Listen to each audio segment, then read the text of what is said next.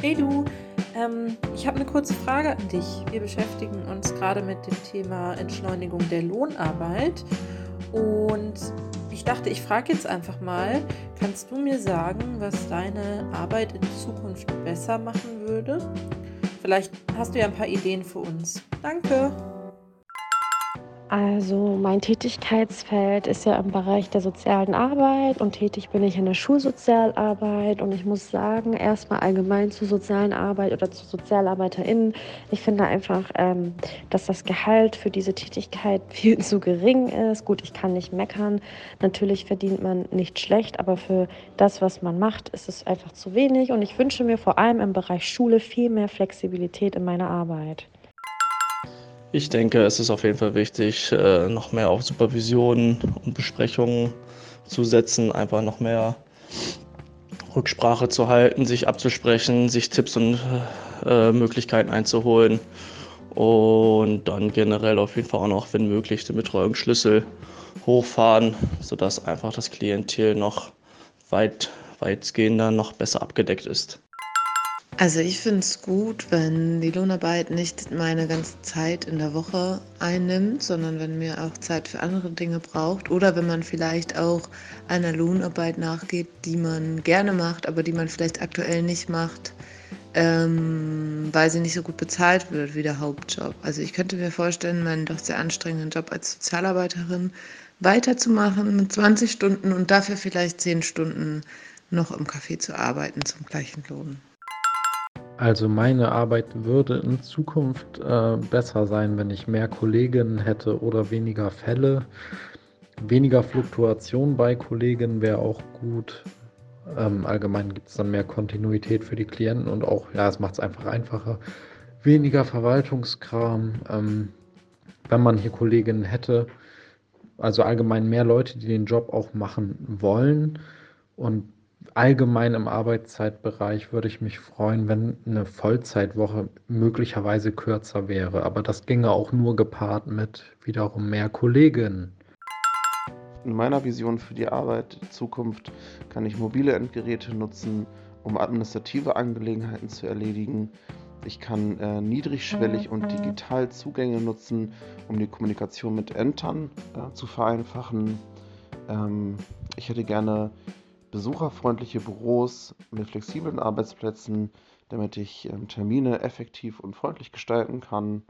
Ähm, ich wünsche mir ähm, kürzere Wege auf Entscheidungsebenen von Institutionen, flachere Hierarchien, damit äh, Bedarfe in der Mitarbeiterschaft äh, früher und besser erkannt werden können. Herzlich willkommen zu einer weiteren Folge des Podcasts Social Work Night Talk, der Podcast zur Nacht der sozialen Arbeit. Heute geht es um das Thema Entschleunigung der Lohnarbeit und wir sind Marie-Luna und Fee.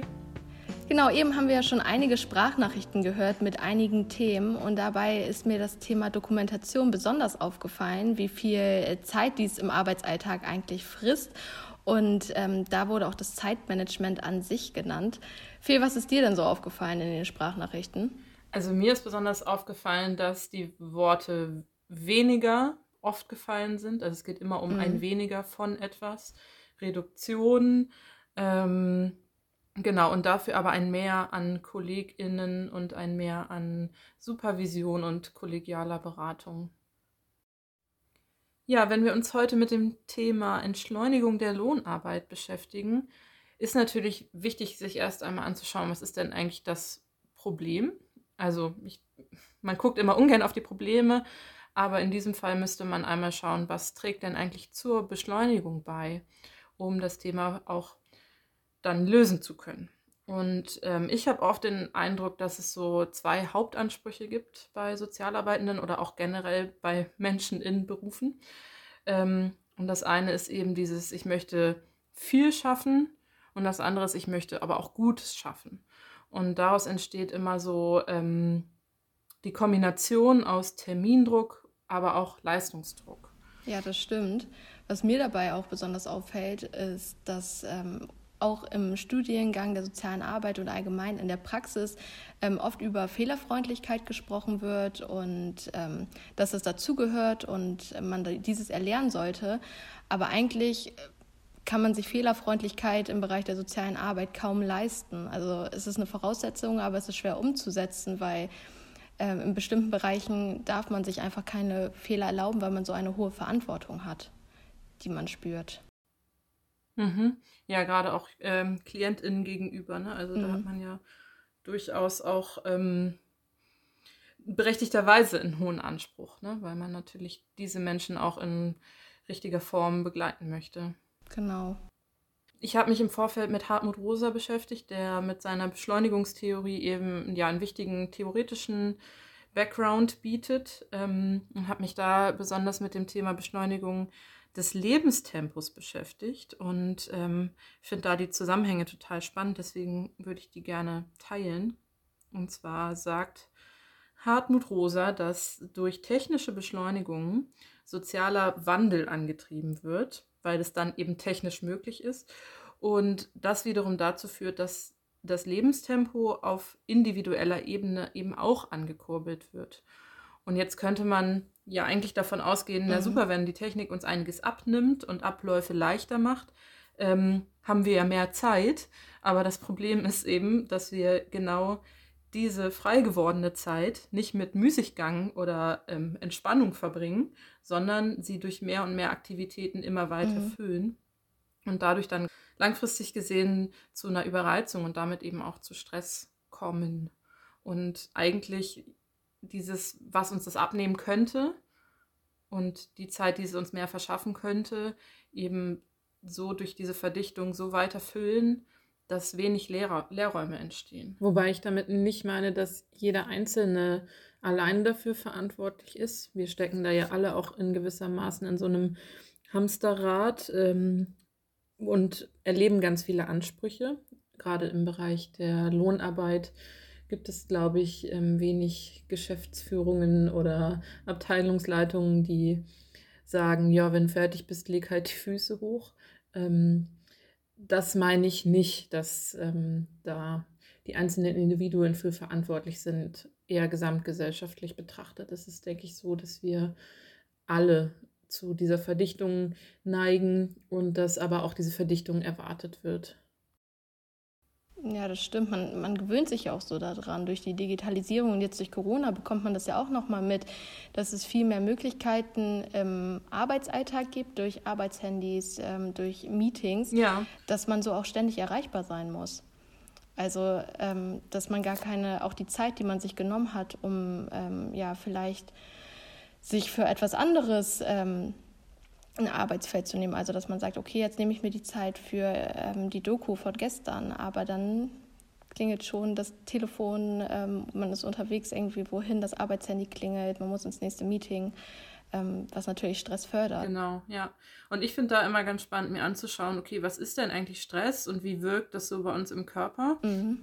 Weil es schon so ist, dass in unserer modernen Welt ähm, wir so eine Art Grundspiegel an Stresshormonen in unserem Körper haben und gar nicht mehr die Zeit haben, das abzubauen.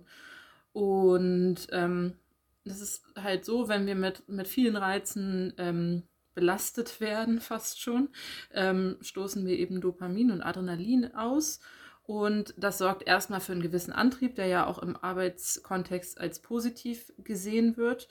Ähm, aber wenn das eben zu stark steigt, und nicht abgebaut werden kann, dann ähm, löst es in uns eher das Gefühl von Gefahr aus. Und dann kommen wir eher mhm. dahin, dass wir versuchen, uns selbst zu schützen. Erst durch eigentliche Entspannungshormone, wie zum Beispiel Oxytocin, haben wir die Möglichkeit, uns sozial zu verbinden. Also dann ist eigentlich unser Interesse soziale Verbindung und eben nicht mehr dieser Selbstschutz was im Umkehrschluss ja eigentlich bedeutet, wenn wir mhm. ähm, diesen, diese Stresshormone so stark anhäufen in uns, dass wir eigentlich ähm, auf sozialer Ebene auseinanderstreben und uns eigentlich mehr um uns selbst kümmern müssen. Und das ist ja eigentlich auch nicht das, was die soziale Arbeit möchte oder was wir als soziale Wesen im Allgemeinen. Die Personen gehen dann so in Abwehrhaltung wahrscheinlich, wenn sie diese Stresshormone spüren, dass man gar nicht in diese ähm, ja in diesen Abbau vom Stress kommen kann. Genau. Ja, und ganz langfristig entsteht halt so eine Resistenz. Ne? Also wir gewöhnen uns dran, mhm. wie du schon gesagt hast eben. Und dann kommt irgendwann schlagartig die Erschöpfung. Und wenn die Erschöpfung kommt, dann kommen ja. die stressbedingten Erkrankungen. Genau, die, also das sieht man ja auch ganz klar an der Krankheitsrate, die ja auch in den letzten Jahren gestiegen ist. Also alleine schon aufgrund von psychischen Erkrankungen äh, hatte ich gelesen, dass in den letzten 20 Jahren ähm, die Fehltage sich verdreifacht haben.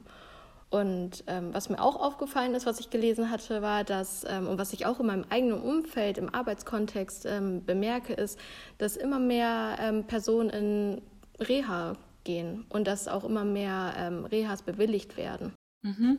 Das kann ich mir vorstellen. Ja. Was auf jeden Fall auch wichtig zu erwähnen ist, ist, dass das Führungsverhalten einen großen Einfluss auf das Stresserleben der MitarbeiterInnen hat. Da kann man sehen, dass eine gute Führung beispielsweise die MitarbeiterInnen motivieren, fordern und auch fördern kann und dabei auch ähm, dessen Leistung insbesondere in kritischen Situationen positiv beeinflussen kann. Doch da stellt sich natürlich die Frage, was können die Führungskräfte überhaupt tun, um die MitarbeiterInnen dabei zu unterstützen und was sollte eine Führungskraft vielleicht eher vermeiden? Und genau deshalb habe ich euch jetzt einmal drei Punkte mitgebracht, die Führungskräfte nutzen können, um das Stresserleben ihrer MitarbeiterInnen bestmöglich ähm, zu minimieren und die MitarbeiterInnen äh, dabei zu unterstützen. Dies könnte beispielsweise eine Pflichtfortbildung zum Thema Burnout sein. So könnten die Führungskräfte im Unternehmen Signale früh erkennen, im besten Fall ähm, früh entgegensteuern und unterstützen. Als zweites könnten regelmäßige Gespräche helfen, also weg vom MitarbeiterInnen-Jahresgespräch hin zu einem regelmäßigen Austausch mit Feedback.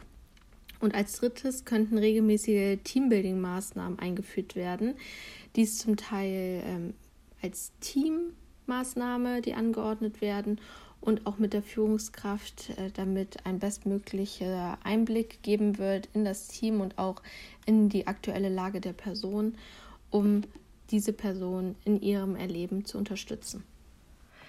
Ja, Fee, wie würdest du denn idealerweise gerne dem Beruf der sozialen Arbeit nachgehen? Also ich wünsche mir, wie alle anderen auch vermutlich, Arbeitsbedingungen, die mich grundsätzlich zufrieden machen. Das bedeutet mhm. für mich halt, dass ich ähm, professionellen Standards folgen kann, dass das noch möglich ist, ähm, dass ich entspannt arbeiten kann, dass nicht die Maxime ist, möglichst viel in möglichst kurzer mhm. Zeit zu schaffen und dass ich neben der Arbeit eben auch außerberufliche Aktivitäten noch haben kann und dafür noch Energie übrig habe am Ende mhm. des Arbeitsalltags. So würde ich mir das wünschen. Ja, du hattest gerade noch mal erzählt von ähm, Dingen, für die die Führungskraft verantwortlich ist oder die Führungskräfte. Manchmal fühlt man sich aber ja dem auch ausgeliefert oder so ein bisschen unmächtig, insbesondere im Stresserleben, wenn da nicht sofort ähm, Abhilfe passiert. Hast du Ideen, was man noch machen kann, wenn man selber schnell Abhilfe schaffen möchte? Also wenn man, ja, also vielleicht kleine Dinge, die man selbst umsetzen kann? Da habe ich nochmal drei Punkte mitgebracht, ähm, die MitarbeiterInnen tun können, unabhängig ähm, von der Führungskraft, die gegebenenfalls ihr Stresserleben reduzieren. Als ersten Punkt könnte da beispielsweise eine Mittagspause helfen, die fest im Kalender eingetragen wird als festen Termin ähm, gegebenenfalls alleine oder auch gemeinsam äh, mit TeamkollegInnen. In dieser Zeit dürfte kein anderer Termin stattfinden. Und dies müsste natürlich auch im Unternehmen implementiert sein, dass ähm, die Haltung zu einer festen Mittagspause besteht und in dieser Zeit ähm, keine anderen Termine gemacht werden können. Als zweiten Punkt könnten Walk-and-Talks eingerichtet werden. Dies wären normale Austauschtermine, die jedoch in einem anderen Setting stattfinden, beispielsweise bei einem Spaziergang, bei einem ähm, Kaffee, in einer ähm, Umgebung, die Stress reduzieren kann für die jeweiligen Individuen. Und ähm, bei diesem Punkt ist es natürlich wichtig, dass ähm, datenschutzrechtliche Aspekte nicht ähm, genannt werden können. In dem Form, wenn man sich ähm, draußen aufhält. Jedoch könnte dies einen Ausweg aus dem sonstigen Arbeitsalltag mit sich ziehen. Als dritten Punkt könnte eine Büromeditation stattfinden oder auch mehrere Büromeditationen. Und Fee, da würde ich dich ähm, gerne fragen, ob du vielleicht eine Idee für eine Büromeditation hättest. Ja, spannend, dass du fragst. Ähm, das Thema Meditation ist ja irgendwie in aller Munde, wird immer mehr Thema auch für Menschen, die sich selber nicht als spirituell oder esoterisch verstehen. Und im Endeffekt geht es ja dabei um eine Mischung aus einer Konzentrations- und einer Entspannungsübung. Und da gibt es durchaus ähm, Meditationen, die man gut im Büro anwenden oder durchführen kann. Entscheidend ist häufig, dass man beispielsweise jetzt nicht die Augen schließen möchte, einfach so im Büro oder dass man sich jetzt nicht hinlegt, ähm, dass man keine halbe Stunde unbedingt hat. Und da gibt es aber ganz kleine Übungen, die schon entspannen können und kurze Abhilfe schaffen können. Das wäre zum Beispiel die Fünf-Finger-Übung. Da, das ist im Endeffekt eine Atemmeditation. Allerdings ähm, fährt man mit dem Zeigefinger der einen Hand die Außenseiten der anderen Hand, der anderen Finger der anderen Hand ab. Das bedeutet, ich äh, starte beim Handgelenk, ich lege meinen rechten Zeigefinger auf mein linkes Handgelenk und dann fahre ich die Außenseite des Daumens hoch, atme dabei ein und wenn ich oben angekommen bin und auf der anderen Seite mit dem Finger wieder nach unten fahre, atme ich aus. Und so gehe ich bei jedem Finger über die Außenseiten und atme immer beim Hochgehen ein und beim Runtergehen aus. Das ist eine schöne Übung, weil man sie ganz unauffällig unter der Tischplatte machen kann, ohne dass andere bemerken, was man gerade tut. Das ist nicht, also ähm, ja, schön unauffällig und trotzdem kann man ja mal ausprobieren. Man ist da relativ sensibel an den Außenseiten der Finger. Es ist sehr entspannend und konzentriert eben alles auf den Atem.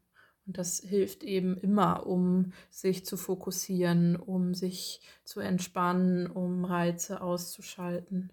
Genau, also sowas lässt sich super in den Arbeitsalltag integrieren. Ja, jetzt haben wir ja schon viel über Wünsche und auch Probleme im Arbeitsalltag gesprochen. Und jetzt würde ich gerne mit dir mal ähm, auf die möglichen Lösungen kommen, auf ähm, Zukunftsperspektiven und utopische Möglichkeiten im Arbeitsalltag. Ja, also was im Moment ja total in ist, noch nicht in der sozialen Arbeit äh, größtenteils, aber in vielen anderen modernen Unternehmen, mhm. ist ja dieser Playful Workplace. Mhm. Und ich glaube aber, dass wir in Zukunft mehr Wert legen werden auf warum gehen wir eigentlich zu dieser Arbeit? Also, dass es mehr um mhm. Zusammenhalt geht im Team und auch mehr um, was ist eigentlich unser gemeinsames Ziel? Also so eine Art emotionaler Arbeitsplatz und aber auch sinnhafter Arbeitsplatz. Dass man gemeinsame Visionen entwickelt, dass man mehr Wert legt auf emotional intelligente Organisationen, dass man noch ähm, mehr schaut, was sind denn gesellschaftliche Vorteile aus unserer Arbeit. Das machen wir in der sozialen Arbeit natürlich schon eher als in anderen Bereichen, aber das wird, denke ich, noch mehr in den Fokus rücken. Mm, mir stellt, mir stellt sich dann auch die Frage, wie, wie könnte so ein Arbeitsplatz überhaupt entstehen? Also wie können die Personen überhaupt dazu kommen, dass sie ähm, ja diese innere Haltung entwickeln? Und dabei ist ja auch Vertrauen und Zusammenhalt im Team total wichtig. Und wie kann das überhaupt entstehen? Und ich bin da der Meinung, dass es ganz viel mit Aktivitäten im Team zu tun hat und auch ähm, um Austausch im Team. Und ähm, wenn ich so in die Zukunft gucke, und das gibt es ja auch schon in anderen ähm, wirtschaftlichen Unternehmen auch, dass es dort Angebote gibt ähm, im Unternehmen, sowas wie sowas wie Badmintonschläger oder irgendwelche Sportsachen, die man mit sich rausnehmen kann, ähm, um im Team vielleicht auch einfach mal ja was anderes auszuprobieren, um sozusagen da den Zusammenhalt zu stärken. Hm, du meinst über gemeinsame Erfahrungen? Genau, ein gemeinsamer, ja genau, Austausch, gemeinsame Erfahrungen, Aktivitäten. Mhm. Ja, und gleichzeitig darf man aber, denke ich, auch Partizipation ähm, nicht unterschätzen. Mehr hin zu flacheren Hierarchien und ähm, jedes einzelne Teammitglied wirklich auch ähm, ja, hervorzuheben in seinen Stärken und zu schauen, okay, wie können wir jede einzelne Person einbinden und ähm, mitentscheiden lassen. Also ich denke, wenn man gemeinsam etwas entwickelt und daran auch ja teilhaben kann, dann steigt auch die Arbeitszufriedenheit. Mhm. Natürlich immer gepaart mit ähm, ArbeitnehmerInnenrechten auch. Ne? Also das soll nicht äh, legitimieren, dass dann eine noch höhere Arbeitsverdichtung stattfindet oder dass sich die Menschen so stark mit ihrer Arbeit identifizieren, dass sie gar keinen Abstand mehr dazu kriegen. Also das ist nicht der Punkt, sondern eher so dieses an etwas gemeinsam arbeiten. Ja, das kann ich auch verstehen und das ist auch total wichtig, vor allem wenn man auch später vielleicht in eine Führungsposition geht, das mitzudenken, mhm, genau, dass ähm, ja. die MitarbeiterInnen selbst entscheiden, wie wollen wir das jetzt gestalten, wie wollen wir zusammenarbeiten. Das ist mit, finde ich, das wichtigste Gut. Ja, und es ist tatsächlich auch so, wenn man sich ähm, Burnout auf einer theoretischen Ebene anguckt, dass es ganz häufig darum geht, dass ähm, sich Menschen nicht mehr mit ihrer Arbeit ähm, identifizieren können im positiven Sinne. Also, dass sie nicht mehr das Gefühl haben, da Einfluss drauf zu haben, sondern dem ausgeliefert sind. Und das führt, glaube ich, langfristig zu einer hohen Arbeitsunzufriedenheit. Ja, ich glaube auch, dass ähm, viele nicht unbedingt mehr das tun, wofür sie sich eigentlich beworben haben. Also die Arbeitsfelder sind so weit gestreut, dass ähm, ja, dass manchmal auch der eigentlich, sage ich mal, vielleicht einen Beratungs, ähm, dass man einen Beratungsberuf hat, dass sich das so weit ausweitet, dass man gar nicht mehr nur die Beratung hat, sondern die Arbeitsdichte einfach immer größer wird. Mhm.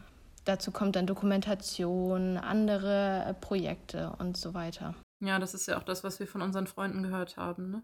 Genau. Und was, denke ich, auch viel mit Personalmangel zusammenhängt, dann wird hier und da ausgeglichen. Ähm, man übernimmt Aufgaben von anderen.